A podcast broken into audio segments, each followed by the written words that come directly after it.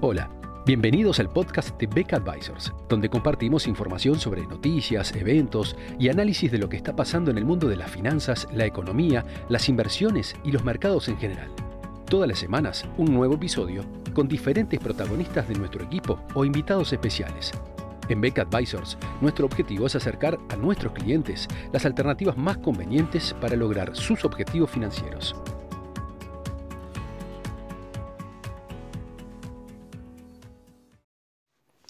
En la nota de hoy vamos a echar una breve mirada sobre la situación económica en Gran Bretaña. Eh, recordemos que en líneas generales la economía británica tuvo eh, mucha volatilidad en sus mercados en el pasado reciente debido a todo lo complicado que fue el proceso del Brexit y la negociación de, nuevo, de un nuevo acuerdo comercial, eventualmente con la Unión Europea, eh, pero también con, otras regiones. Y toda esa, toda esa movida, eh, de alguna manera, eh, generó que los mercados vieran con bastante recelo, tanto en lo que tenía que ver con renta variable como con renta fija, la situación de los activos británicos. Eso llevó a que eh, la bolsa londinense tuviera un claro rezago respecto de la bolsa norteamericana durante todo este periodo del COVID y también a una pronunciada depreciación de la, libra esterlina. Eh, pese, digamos, a, todos los inconvenientes que el Brexit generó, eh, de todas maneras, y ahora transcurridos algunos meses en lo que es la, evolución de la pandemia y la crisis asociada con ella, hay algo que ciertamente le salió bien al Reino Unido y es que eh, al, adoptar su propio programa de vacunación, eh, no, tuvo los enormes problemas que tuvo el resto de Europa eh, en cuanto a, la implementación del programa, fue mucho más rápido y en ese sentido, eh, en materia de nivel de actividad, está comenzando a experimentar una, recuperación mucho más firme que la que se aprecia en el resto de, Europa. Todo ello a pesar de las ya conocidas variedades del virus que en su momento también generaron complicaciones no solamente internas en cuanto a la movilidad de las personas en, el Reino Unido, sino además también para lo que, todo lo que tenía que ver con las relaciones de viajes de personas con el resto del mundo. Precisamente ese rebote de la pandemia entre fines de, 2020 y comienzo de, 2021 eh, generó un aumento de restricciones en, en el Reino Unido eh, que hicieron que el nivel de actividad se contrajera en el entorno del 1,5% durante el primer trimestre, aunque de todas maneras la cifra terminó siendo menor que la que se había proyectado inicialmente, que estaba por encima del 2. Eh, justamente la, la, protección ofrecida por un proceso de vacunación que se fue haciendo cada vez más rápido, permitió que, aun cuando los casos estaban evidentemente muy por arriba de lo que habían sido en gran parte del año 2020, se pudiera avanzar en materia de movilidad eh, dada la protección adicional ofrecida por la, vacuna. Y en la medida que justamente los casos comenzaron a, bajar en el, segundo trimestre del año, eh, se observa claramente un repunte en la actividad que en líneas generales está proyectado entre 4 y 5% de crecimiento en el segundo trimestre de 2021 respecto del, primero. Eh, y todo esto pone la, economía británica en una senda de marcado crecimiento de aquí hasta, hasta fines de año, aunque todavía no alcanzaría el nivel de, 2019. Las estimaciones sitúan el crecimiento de, del Reino Unido en el orden del poco más del 7, en torno del 7,25% de crecimiento para el año 2021 respecto de 2020, luego de haber caído casi un 10% en el año 2020 respecto de, 2019. O sea que, eh, tal como seguramente ocurra en casi todo el mundo, con excepción de China, el, año 2021 no llega a recuperar los niveles precrisis COVID, pero en el caso del Reino Unido hace una, logra una aproximación importante. El cuarto trimestre del año va a estar muy cerca del cuarto trimestre del año 2019, de acuerdo a estas estimaciones. Por lo tanto, ya para el año 2022 eh, la economía eh, seguramente esté en crecimiento mucho más firme. A todo esto, en forma similar también a, la que, a lo que viene ocurriendo, sobre todo en el caso de Estados Unidos, eh, empieza a notarse un cierto incremento de las presiones inflacionarias.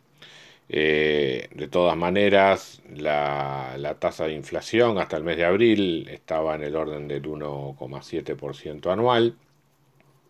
Se espera que en los próximos meses llegue a estar por encima de la meta del, del 2% anual, pero en una postura similar a la adoptada por la Reserva Federal, el Banco de Inglaterra considera que esa, esa evolución va a ser transitoria, básicamente respondiendo al, al, incremento de la demanda que se va a estar dando en estos próximos meses, justamente como consecuencia de la, de la liberación de las restricciones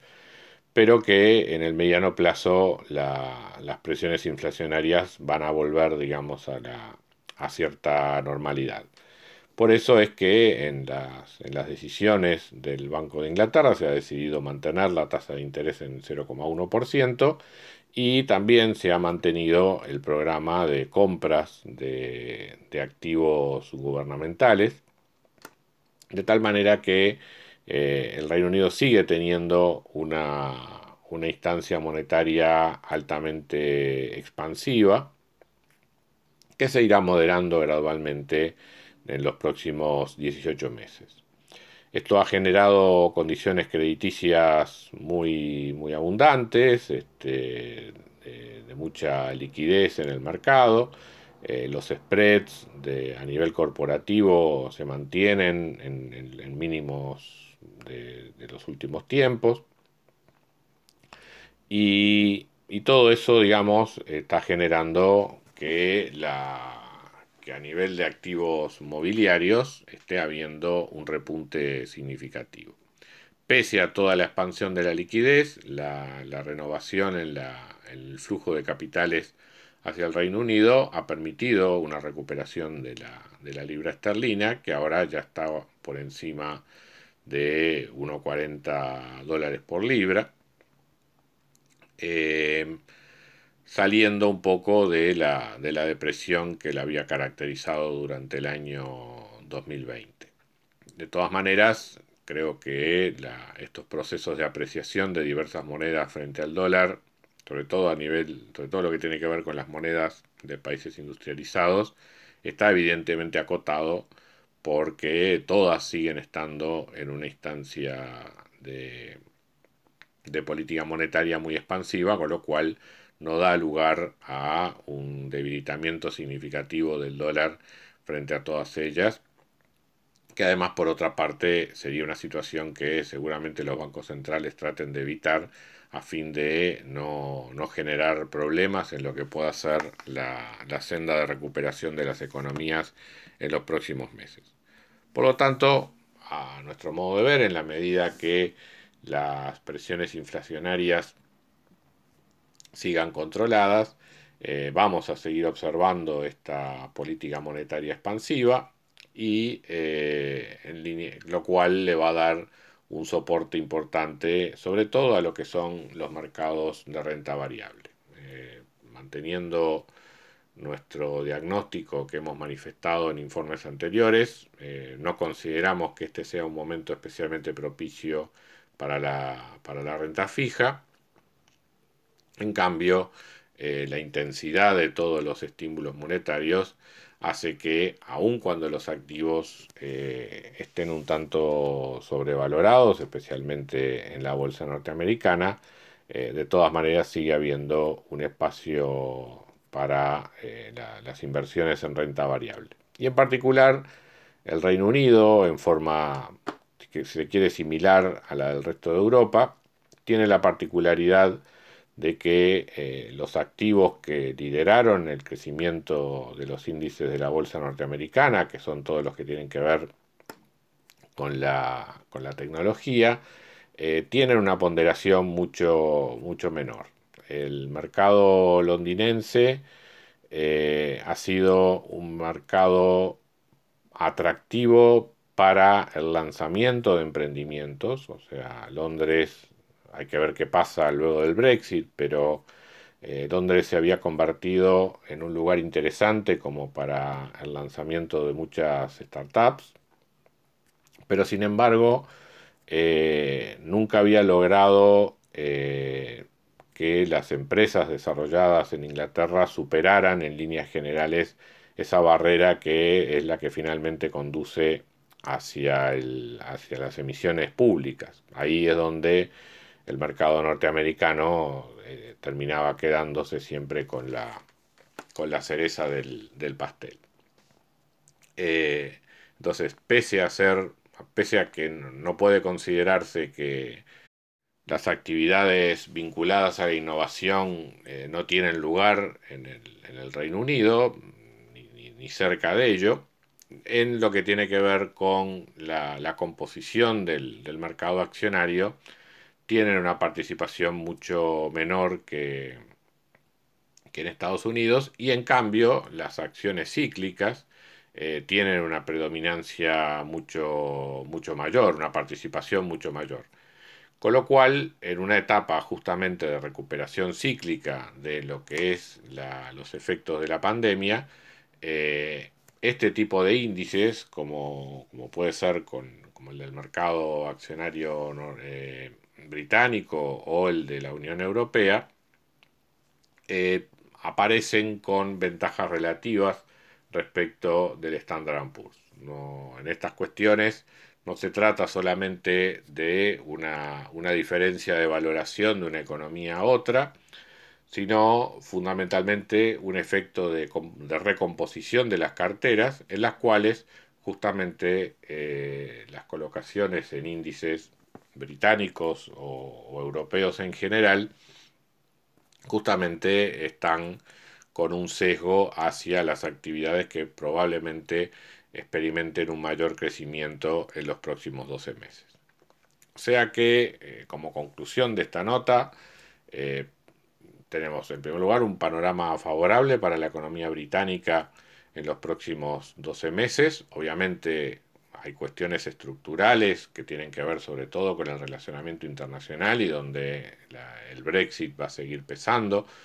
Eh, tengamos en cuenta que la caída del comercio en, el Reino Unido en el primer trimestre fue realmente muy aguda,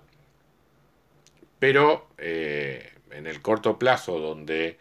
los movimientos en la actividad económica están más vinculados a lo que ocurra con la pandemia, en ese sentido, claramente eh, el Reino Unido cuenta con una ventaja importante por lo que ha sido el avance de su programa de vacunación